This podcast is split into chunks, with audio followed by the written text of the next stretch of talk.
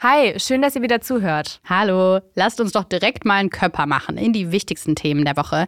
Diese Woche besprechen wir das Deutschlandticket, US-Bankenkrise und den Klimadialog. Außerdem sprechen wir über die Situation im Sudan und Arbeitsbedingungen an Filmsets in Hollywood und auch in Deutschland. Und ein Quiz haben wir am Ende auch wieder für euch vorbereitet. Ein DPA-Podcast für Podimo. Heute ist Donnerstag, der 4. Mai 2023. Ich bin Maria Popov. Und ich bin Valerie Höhne und das ist der Stand der Dinge.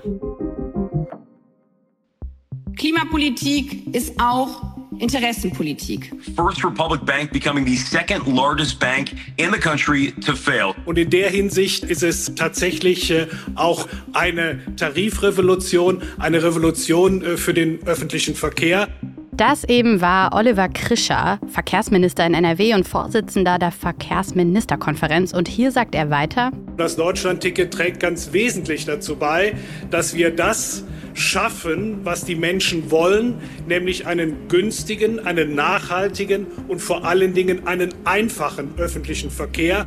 Okay, also er nennt das Revolution, ja. Also klar, ist es ja auch irgendwie, oder? Also fast alle Busse, Bahnen und Regionalzüge kann man seit Montag mit einem einzigen Ticket benutzen. Und das für 49 Euro im Monat. Entweder per Chipkarte oder per App.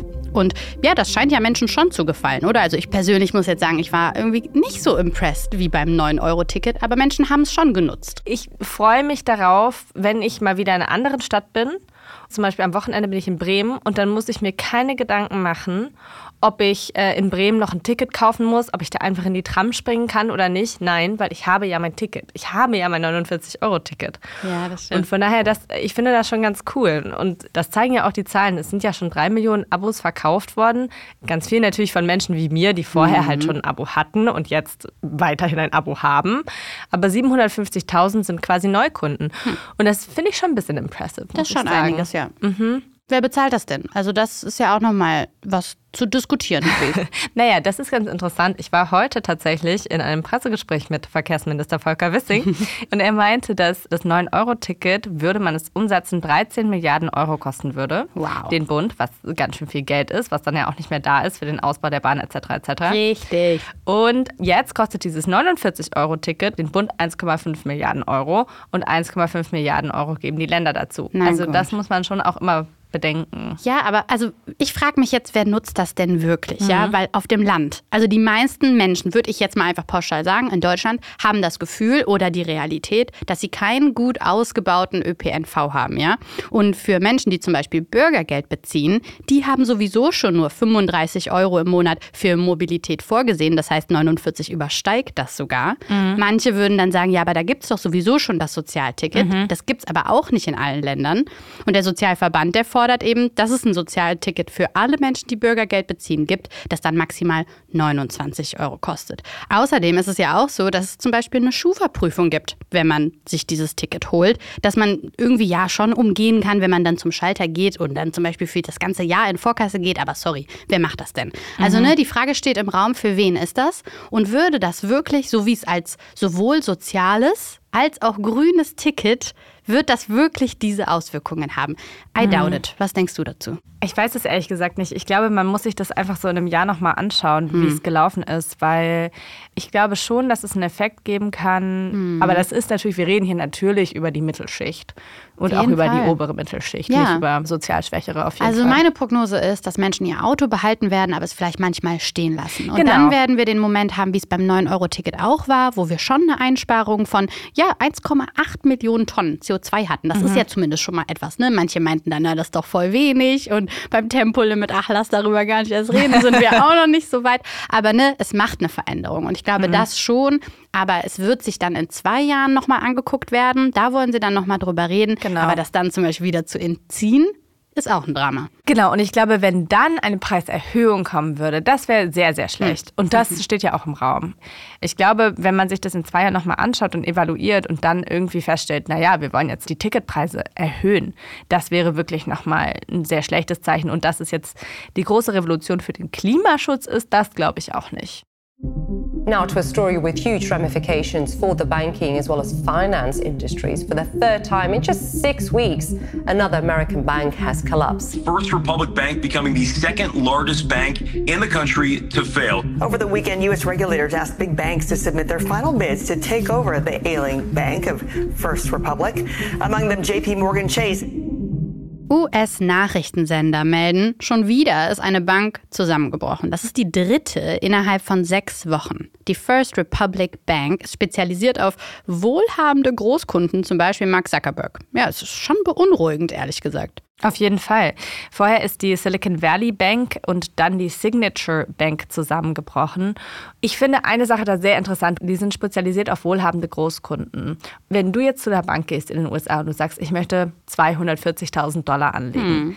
dann würde dieses Geld versichert sein Richtig, ja. durch die Regierung. Also das heißt, dir ist es egal. Wenn deine Bank jetzt pleite geht, ist es egal, weil du kriegst dieses Geld wieder. Das, das nennt man dann versichert. Einlagensicherung, genau, ja. Genau, das nennt man Einlagensicherung. Und diese Banken, diese drei Banken, die Silicon Valley Bank, die Signature Bank und die First Republic Bank, hatten alle drei viele wohlhabende Großkunden, die natürlich mehr eingelegt haben als 250.000. Mhm. Deswegen haben sie, als klar wurde, dass die Banken nicht richtig vorgesorgt hatten für diese Zinserhöhung, haben sie dann ihr Geld genommen und es rausgezogen. Ja. Das ist natürlich extrem viel Geld. Ich habe es nochmal nachgeschaut, weil es war wirklich sehr interessant. Als die First Republic Bank Probleme bekommen hat, haben viele US-Großbanken Geld zusammengeschmissen, 30 Milliarden Dollar und 30 Milliarden Dollar in diese Bank investiert, um zu sagen, ja, die Bank kommt durch. Hm. Aber trotzdem sind die Anleger nervös geworden und haben insgesamt 100 Milliarden Dollar rausgezogen.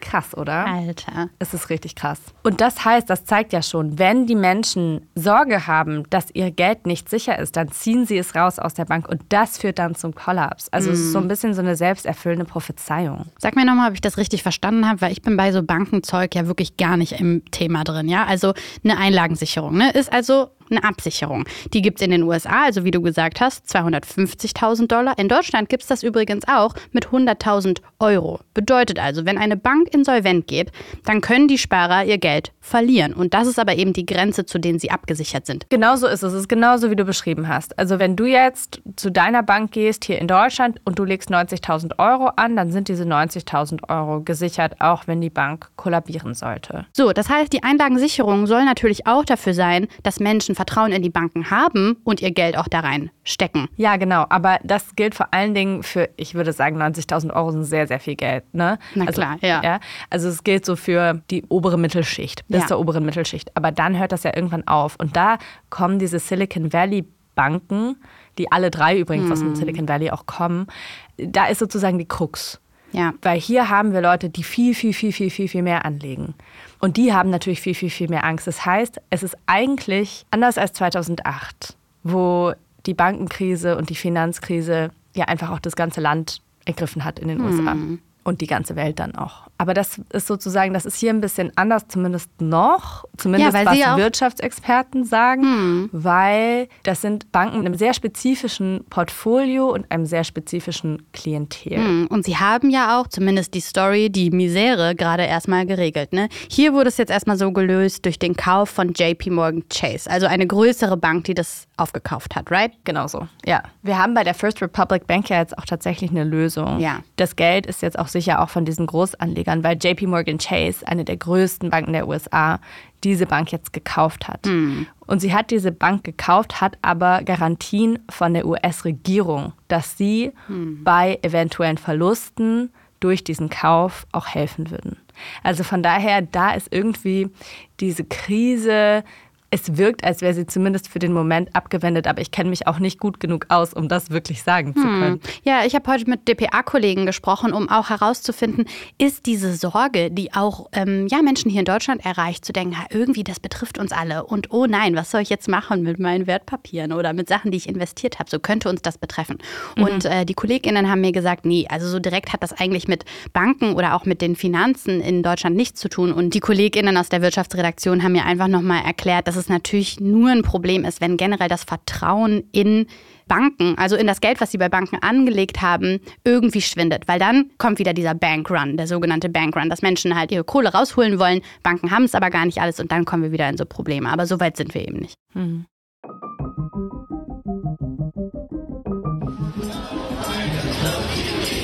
What's playing out on the streets in front of studios on both coasts is a real life drama. Seit Dienstag streiken in Hollywood die Drehbuchautorinnen. Sie fordern mehr Geld und bessere Arbeitsbedingungen. Wir schauen auch gleich auf Deutschland, weil da geht es auch um Arbeitsbedingungen. Aber erstmal bleiben wir in Hollywood. Denn da könnte so ein Streik nun wirklich bedeuten, dass Film- und Fernsehprojekte lahmgelegt werden. Valerie, wie besorgt bist du, dass bald deine Lieblingsserie nicht mehr laufen wird? Meine Lieblingsserie gerade ist ja And Just Like That und ich glaube, die sind schon abgedreht. Doch, doch. ich schaue jetzt Sarah Jessica Parker zu. Naja, und ich schaue natürlich auch gerne so Comedy-Shows, also Jimmy Kimmel oder auch Last ja. Week Tonight oder The Daily Show, alles Mögliche. Und da könnte es natürlich schon sein, dass diese Streiks jetzt zu spüren sind. Weil wenn die AutorInnen-Teams nicht mehr da sind und keine Gags mehr schreiben, dann werden wohl auch die Shows ausfallen. Richtig, aber viele andere Shows sind natürlich schon vorgedreht, vorproduziert. Da muss man sich jetzt nicht so Sorgen machen. Vielleicht werden wir den Effekt auch gar nicht merken. 2007, 2008 war das anders. Da haben die DrehbuchautorInnen auch gestreikt und zwar ganze 100 Tage. Und das hat dazu geführt, dass eigentlich ganz Hollywood nahezu lahmgelegt war. Das war wirklich richtig krass. Und jetzt gehen AutorInnen eben wieder auf die Straße oder streiken eben, um eine Gehaltserhöhung zu fordern und für bessere Arbeitsbedingungen zu kämpfen und auch zum Beispiel sowas wie höhere Zuschüsse für die Kranken- oder Altersversorgung einzufordern. Ich finde das eigentlich total legitim. Es gab ja auch Film- und Fernsehproduzenten, die gesagt haben, sie hätten großzügige Vergütungserhöhungen angeboten. Aber hm. ehrlicherweise, glaubst du das? Die nee. Gewerkschaft sieht das nicht so. Nee, und man merkt auch, äh, wenn man sich die Stimmen anhört, auch von so ReporterInnen, die ich vor Ort äh, gehört habe, dass sie sagen, ey, so diese großen Late-Night-Hosts, die sind alle supportive. Die sagen so, ey, wir sind voll dafür und mhm. ja, wir sind dafür, dass unsere Menschen, die unsere Gags schreiben, wir sind auf die angewiesen. Wir wollen, dass die so entlohnt werden, dass die happy sind. Wer aber dagegen ist, sind die ganzen Studios. Die Menschen, die sagen so von da oben, die nämlich das Geld herbringen müssen für diese Produktionsfirmen, die sagen alle so, nö, na, und die nehmen ja das meiste Geld ein. Ja, ne? Also das ist halt. Ja, Darum geht es nämlich auch. DrehbuchautorInnen werden nach Tagessätzen bezahlt. Und die Studios beteiligen DrehbuchautorInnen nicht daran, wenn irgendeine Show mega durch die Decke geht. Aber sie profitieren eben davon. Ja. Und das ist zum Beispiel so ein großer Streitpunkt, der mir ja in der Form gar nicht so bewusst war. Was anderes, was ich irgendwie nicht habe kommen sehen, aber dann wiederum komplett habe kommen sehen, ist der Diskurs, der jetzt gerade über deutsche Filmproduktionen stattfindet. Stichwort Till Schweiger. Überraschung. Letzten Freitag erschien im Spiegel ein Artikel über den Machtmissbrauch von Till Schweiger an deutschen Filmsets. Und nur nochmal zusammengefasst für die, die den Artikel nicht gelesen haben. Anonyme Mitarbeitende berichten, dass Schweiger oft stark alkoholisiert am Set war, Leute beschimpft hat und sogar gewalttätig wurde. Puh, ja, weiß ich jetzt nicht. Valerie, bist du überrascht, dass das ähm, anscheinend nur die Spitze des Eisberges eines toxischen Systems sein soll? Hat übrigens auch ähm, die Produzentin Nina Mark von Bavaria Fiction bestätigt. Überrascht bin ich nicht. Also nach dem Skandal von Harvey Weinstein und Me Too 2017, 2018 wird ja nicht jetzt erst über deutsche Filmsets geredet und dass es ähnliche Vorfälle und Machtstrukturen gibt und da große Egos rumlaufen, das kann man sich auch denken. Das hat Nora Tschirner ja auch nochmal auf Instagram bestätigt. Was ich überraschend fand, ne? Ja, fand ich auch. Aber fand ich echt cool von ihr. Voll. Ich fand es auch echt gut gelöst in diesem Spiegelartikel von den Kolleginnen Alexandra Reukow und Maike Backhaus, weil sie ja beschrieben haben, dass Till Schweiger auch gute Seiten hat, dass er auch großzügig sein kann, dass er vor allem früher auch so war, wenn er nicht stark alkoholisiert mhm. ist. Und sie haben auch nochmal geschrieben, natürlich ist Alkoholsucht auch eine Krankheit. Ja. Und ich fand diesen Artikel einfach sehr gut, weil er sehr schön dargestellt hat, wie so ein toxisches System wachsen kann. Ja. Man fängt wahrscheinlich nicht an und ist ein totales Arschloch, ne? Aber irgendwie führen diese ständigen Machtpositionen und diese, wenn dann ein Mensch so viel Macht hat, dann führt es, glaube ich, oft dazu, dass Menschen diese Macht anfangen zu missbrauchen. Ja, das hast du gut beschrieben und ich finde, das zeigt auch, warum wir weggehen müssen von jetzt dem Kursieren rund um ein Individuum wie Til mhm. Schweiger, das natürlich aktive Folgen bedeutet und auch Schaden angerichtet hat bei Menschen. So, ne? Das darf jetzt nicht in den Hintergrund rücken. Aber wichtig ist, was passiert jetzt danach. Und in Deutschland passiert ein Diskurs. Zum Beispiel fordert die Kulturstaatsministerin Claudia Roth, dass eine lückenlose Aufklärung schon mal nicht nur in diesem Fall, sondern auch rund um Konstantin Film passieren muss. Denn das Problem ist ja auch, das sind Dinge, die nicht strafrechtlich relevant sind. Ne? Das sind teilweise Sachen, die in der Meldestelle wie der Meldestelle Themis angemeldet werden. Das ist so eine äh, Meldestelle, die Präventionsarbeit zum Beispiel gegen sexuelle Belästigung in der Kultur- und Medienbranche macht. Da ist es irgendwie wichtig, darauf zu gucken, wie kompliziert das eigentlich alles ist. Weil es gibt eben das strafrechtlich Relevante, wo man sagen kann, na klar, die Justiz kümmert sich darum. Dann gibt es Meldestellen, wo man zum Beispiel als Betroffene Mobbing melden kann. Dann gibt es zum Beispiel auch eine Antidiskriminierungsstelle, die eigentlich ein Antidiskriminierungsgesetz für den Schutz von ArbeitnehmerInnen durchbringen soll. Aber aber zum Beispiel nur für Angestellte. Und in der Film- und mhm. Fernsehbranche wissen wir, Menschen sind freischaffend und die haben diesen Schutz nicht. Und das ist ein wichtiger Diskurs, der gerade passiert. Das finde ich auch. Und ich finde generell müssen wir vielleicht auch einfach mehr über Mobbing am Arbeitsplatz reden. Voll. Wir wissen um die Klimakrise. Wir wissen auch, dass wir nicht genug tun, um diese Klimakrise in den Griff zu bekommen. Und deswegen treffen wir uns hier zum Petersberger Klimadialog. Heute Nachmittag, also am Mittwoch, ging der sogenannte Petersberger Klimadialog zu Ende. Prominente aus 40 Staaten waren da, natürlich auch Olaf Scholz, Annalena Baerbock und per Video zugeschaltet der UN-Generalsekretär Guterres. Aber auch umstrittene Teilnehmende wie Ägyptens Präsident ICC oder der Industrieminister der Vereinigten Arabischen Emirate. Umstritten, weil Ahmed Al-Jaber ja auch Chef des staatlichen Erdölkonzerns mm. der Vereinigten Arabischen Emirate ist. Ausgerechnet da in der Monarchie, deren Wohlstand auf Öl und Gas gründet, soll im November der nächste UNO-Klimagipfel stattfinden. Ja, stimmt, war ja auch vor fünf Monaten. Und wie auch letztes Jahr in Ägypten wird es jetzt auch wieder der Fall sein, dass ein wichtiges Thema natürlich ist Hilfen für arme Länder und die Unterstützung im Klimaschutz, zum Beispiel in Ländern wie in Pakistan, zu versprechen. Die wurden 2009 schon versprochen, und zwar, dass 100 Milliarden zur Verfügung stehen sollen. Und jetzt sagt Baerbock, wir seien auf dem Weg, dass wir das dieses Jahr erreichen könnten. Was hältst du denn davon, Valerie? Natürlich finde ich das wichtig, dass es dieses Jahr erreicht wird. Und letztes Jahr auf der COP in Ägypten war das wichtigste Ziel aus meinen Augen, das erreicht wurde, dass ärmere und durch die Erderwärmung besonders bedrohte Länder bei klimabedingten Schäden Ausgleichszahlungen erhalten Stimmt, sollen. Ja. Dazu soll ja ein Fonds aufgebaut werden. Das war eine jahrzehntelange Forderung der Länder des globalen Südens. Und ich finde es schon wichtig, dass wir, dass wir da überhaupt jetzt mal in diese Diskussion kommen, weil lange war das keine Diskussion. Ganz ehrlich, lange hieß es einfach, wir schaffen das doch eh nicht wegen China und den USA und genau. fertig. Und wir lehnen uns zurück und machen genau. dann auch nicht und so unseren Part. Und das ist der Ort, wo mal ausgetragen wird, welche Länder welchen Part spielen und dass auch Deutschland sich an die eigene Nase packt und da sagt, wir sind auch noch nicht gut genug und erreichen unsere Ziele auch nicht. Das ist total wichtig.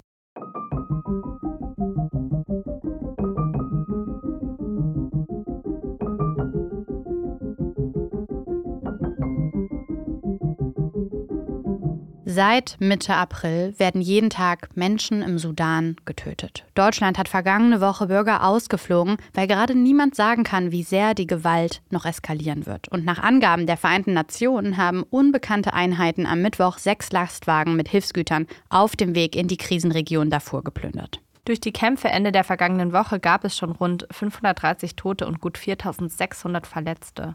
Experten gehen davon aus, dass die tatsächlichen Zahlen deutlich höher liegen dürften. Jetzt fragen wir uns natürlich, wieso ist die Lage im Sudan eigentlich so eskaliert? Das Land schien ja auf einem guten Weg zu sein. Und das haben wir mal unseren dpa-Korrespondenten David Renke gefragt, der aus Nairobi über Ostafrika berichtet. In dem Konflikt geht es grundlegend um einen Machtkampf zwischen den Generälen Al-Burhan und Hemeti. Die beiden haben riesige Armeen, die jeweils unabhängig voneinander sind. Trotzdem haben die beiden den Sudan eigentlich seit dem Sturz von Diktator Omar al-Bashir vor gut drei Jahren gemeinsam regiert, in so einer Art Zweckgemeinschaft. Viele Sudanesen haben sich aber immer wieder dafür ausgesprochen, dass ihr Land eine Demokratie wird und das Militär endlich seine Macht abgeben muss. Und im April hätte die Demokratisierung dann auch starten sollen. Da gab es im vergangenen Jahr ein entsprechendes Abkommen. Voraussetzung wäre aber gewesen, dass Hemeti seine Armee mit den sudanesischen Streitkräften von Al-Burhan zusammenlegt. Und jetzt ist quasi das Worst-Case-Szenario eingetreten. Beide wollen die Macht nicht abgeben und so wie es jetzt aussieht, werden sie so lange kämpfen, bis der jeweils andere vernichtet und die eigene Machtposition gesichert ist. Gerade wurde ja eine siebentägige Waffenruhe angekündigt. Allerdings muss man sagen, dass diese in der Vergangenheit immer wieder gebrochen wurden, auch sehr schnell.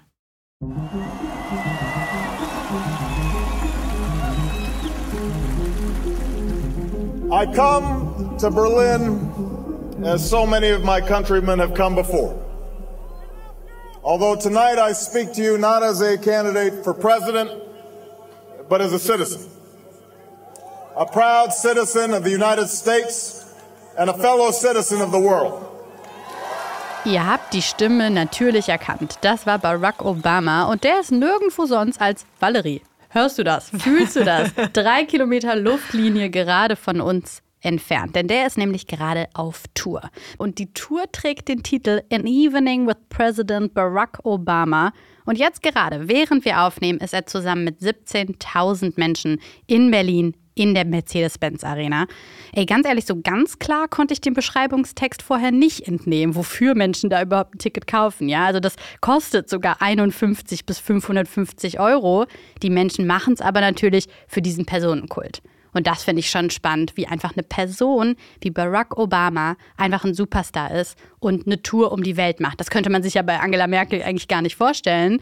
Funny thing is, die beiden haben schön nochmal auf ihre Freundschaft beim Edelitaliener zu Abend gegessen. Also ich finde das irgendwie heftig mit diesem Personenkult. Was denkst du dazu? Ja, ich bin absolut deiner Meinung natürlich. Auf der anderen Seite muss ich ehrlich zugeben, dass ich diesen Personenkult um Barack Obama irgendwann auch so ein bisschen verfallen bin. Ich gebe dir natürlich total recht. Andererseits kann ich schon auch so ein bisschen verstehen. Du bist halt auch American, ja, hier muss man das nochmal sagen. Er, er, wirkt ja auch, ne, wenn er spricht und so, er wirkt ja einfach cool und, und wie lässig er da immer so am Weißen Haus lang gelaufen ist und so. Naja, wurscht. Er war natürlich auch der erste schwarze Präsident. Das Klar. ist halt auch einfach ein historisches Ereignis gewesen in den USA, wovon viele nicht ausgegangen sind, dass es ähm, in ihrer Lebenszeit noch möglich sein würde. Hm. Ich hatte so immer das Gefühl, dass es irgendwie so eine Aufbruchstimmung gibt. Es gab irgendwie noch nicht wieder diese großen Systemkonflikte, die wir jetzt hm. sehen. Natürlich auch die Corona-Pandemie Corona ist passiert. Ja. Dann der Krieg mit Russland, weil China war noch nicht so mächtig und Russland war noch durch den Zusammenfall der Sowjetunion so stark geprägt, dass es noch nicht ganz sicher war, in welche Richtung es sich entwickeln würde. Ich meine, Putin war damals schon Regierungschef, wie wir alle mhm. wissen. Aber trotzdem gab es noch die Möglichkeit, dass Russland sich eher westlich orientiert. 2007 war ja auch die NATO-Osterweiterung. Hm. Von daher glaube ich schon, dass wir in einer anderen Welt aufgewachsen sind. Dann lass trotzdem aber mal darauf gucken, gerade spannend, dass du hier sitzt und mir sagen kannst, was fühlst du denn dazu, wenn so ein Personenkult natürlich auch aus äh, berechtigten Gründen oder verständlichen Sachen irgendwie so rauskommt, aber dabei natürlich so Sachen wie die NSA-Affäre hinten vorgelassen wird. Guantanamo, ne? der Drohnenkrieg, der das Drohnenkrieg. sind ja Sachen, ne, die safe heute Abend in der Mercedes-Benz-Arena vermutlich keinen Platz finden mhm. werden. Also glaube ich jetzt mal. Ja, und ist ja auch super interessant, seine Rolle gerade in Bezug auf Russland und die Ukraine anzuschauen. Mhm. 2014 hatte er ja gesagt, das sei eine rote Linie. Mhm. Und es war keine rote Linie, nee. ähm, dass Russland die Krim annektiert hat. Das war ja noch während seiner Amtszeit. Ja, und da wurde und, er auch kritisiert, dass er da nicht hart durchgegriffen hat, früh genug. Ja, aber es ist interessant, weil wir sehen generell einen Rollenwechsel der USA. Die USA wurde lange sehr, sehr gut dafür bezahlt, der Polizist der Welt zu sein. Oder der Polizist der westlichen Welt. Und aus dieser Rolle hat sie sich zurückgezogen. Viele glauben, das wäre unter Trump passiert. Das stimmt aber nicht. Das ist hm. schon unter Obama passiert. Und dieser Rollenwechsel führt, glaube ich, auch zu epochalen Umbrüchen, weil eben ein Machtvakuum zu entstehen droht, wo alle möglichen anderen Mächte reingehen wollen. Iran, Russland, China. Von daher, wie blicke ich auf diesen Personenkult? Natürlich kritisch, absolut. Du hast absolut recht. Auch wenn ich am Anfang gesagt habe, dass ich es verstehen kann. Kommen wir zum nächsten Personenkult, nämlich den Royals. Mm. Da habe ich dir mal ein Quiz vorbereitet. Das müsste schon fast so ein Insider in diesem Podcast sein, dass du Schlaumeierin bist und mich quizt. Aber okay, wir machen das. Mal gucken, ob sich das Blatt noch wendet in den nächsten Folgen. Absolut. Also ich gebe euch mal ein bisschen Kontext. Im jugendlichen Alter von 74 Jahren wird König Charles III. am Samstag in London gekrönt. Und jetzt habe ich an dich, Adelsexpertin Maria Popov, ein paar Fragen. Ich habe extra noch recherchiert, ich bin nicht alleine, ja. In einer YouGov-Studie haben 74 Prozent einfach der jungen Britinnen und Briten gesagt, dass sie die Royals nicht interessiert. Und ich sag's euch, wie es ist. Ich gehöre dazu. Aber let's go. Quiz mich jetzt. Okay. Okay, wir probieren's. Wo findet die Krönung von König Charles statt? Westminster Abbey, Buckingham Palace oder die Royal Albert Hall? Das erste noch nie gehört, das dritte gehört. Ich sag äh, Buckingham Palace. Tut mir leid, das ist leider falsch. Das ist Westminster Abbey. Charles, so obvious. Charles wird der 40. Souverän, der in der Westminster Abbey gekrönt wird. Schon seit knapp 1000 Jahren. 1000?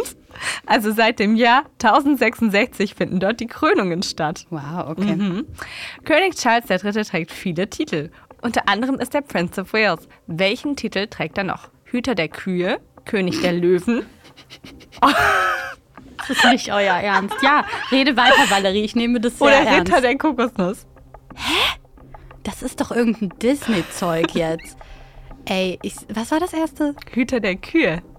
Ja, ich sage Hüter der Kühe. Ist so. Wirklich? Ja, die Maasai haben ihm bei einem Besuch in Tansania 2011 den Titel Hüter der Kühe verliehen. Und bei den Maasai ist das eine hohe Auszeichnung, die Charles Arbeit als Bauer hervorhebt. Auf der Pazifikinsel Vanuatu wurde er 2018 noch mit dem Titel Hoher Häuptling beschenkt. Okay, nächste Frage. Okay. Wie heißt Warte, habe ich einen Punkt? Ja. Ich habe einen Punkt richtig von. Ja, du hast einen von, naja, bisher zwei. Oh, okay, 50-50. Das ist das, was ich erreichen will in diesem Podcast. Okay. Wie heißt die Bio-Lebensmittelmarke, die King Charles gegründet hat? Royal Organics, Charles Munchies oder Dutchy Originals? Ah, nee, Dutchy Originals. King Charles gründete Dutchy Originals, um hochwertige Lebensmittel im Einklang mit der Natur zu produzieren. Krass, Die wow. Produkte werden nach Originalrezepten und nur unter Verwendung ökologisch angebauter Zutaten hergestellt. Die Erlöse unterstützen soziale Projekte. Also nicht, Hoffentlich. ja. nicht sein Schloss. Das macht der Steuerzahler. Richtig. Was ist ein Hylosquirtus princicalesi? Eine Gag-Einlage, bei der man unter anderem mit den Ohren wackelt. Ein unscheinbares Moos, das im Schatten von großen Bäumen wächst. Ein braun- und orangefarbener Frosch, der im Regenwald lebt. Ich sag das Moos, weil die haben ja sehr viel Garten, aka Park, aka Wald. Und deswegen sag ich Moos. Guter Tipp, aber tatsächlich ist Hylocyrtus princicalesi eine in Ecuador vorkommende Lurchart aus der Familie der Laubfrösche. Der Frosch wurde als Anerkennung des Einsatzes von Prinz Charles gegen die Abholzung der Regenwälder so benannt. Okidoki. Boah, alles Also klar. du hast zwei Punkte nicht und zwei Punkte. Ja, nicht schlecht. 50-50. Also, jetzt kommt die entscheidende Frage. Letzte Frage. Okay, okay. Was sollen die Millionen Zuschauer tun, die die Krönung anschauen? Sollen sie Darjeeling trinken und Shortbread essen, laut auf den König schwören oder ein Sex Pistols Shirt tragen und God Save the Queen singen? Dann sag ich so A. Und dann machen die alle so, haha, trinkt alle einen Tee, haha, und schaut euch dieses Happening an. Es ist natürlich laut auf den König schwören. Die Ohne Scheiß? Ja, die Kirchengemeinde Ach, und Millionen on. Zuschauer sind dazu aufgerufen zu sagen, ich schwöre ihrer Majestät wahre Treue sowie ihren Erben und Nachfolgern gemäß dem Gesetz, so wahr mir Gott helfe. Übrigens, Maria, bei der Feier rund um die Krönung werden einige berühmte Stars auftreten. Katy Perry, Take That, Lionel Richie, Wow. Andrea Bocelli. Es gab aber auch prominente Absagen. Weißt du, wer nicht kommen wollte? Wer? Adele, Elton John, Harry Styles und die Spice Girls. Krass. Spicy. Ja, vor allem Elton John. Der war ja ein großer Fan von Lady Di. Echt? Ja, darüber reden wir nächstes Mal. Na gut, okay. Wenn ihr unsere Arbeit unterstützen möchtet, dann folgt doch bitte diesem Podcast und erzählt es weiter, wenn ihr uns gut findet. Ey, und wenn ihr was nicht gut findet, dann könnt ihr uns gerne Feedback schicken, zum Beispiel bei Instagram unter Stand der Dinge. Stand der Dinge ist eine DPA-Podcast-Produktion für Podimo. Executive Producer DPA David Krause. Executive Producer Podimo Judith Trost. Redaktion Anne Krüger und Kian Badrinejad. Produktmanagement Dorothee Barth.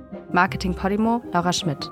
Musik Marvin McMahon. Produktionslied Sebastian Dressel. On-Set-Produktion Jill Bayton. Visual Producer Daniel McMahon. Wir sind Maria Popov Und Valerie Höhne.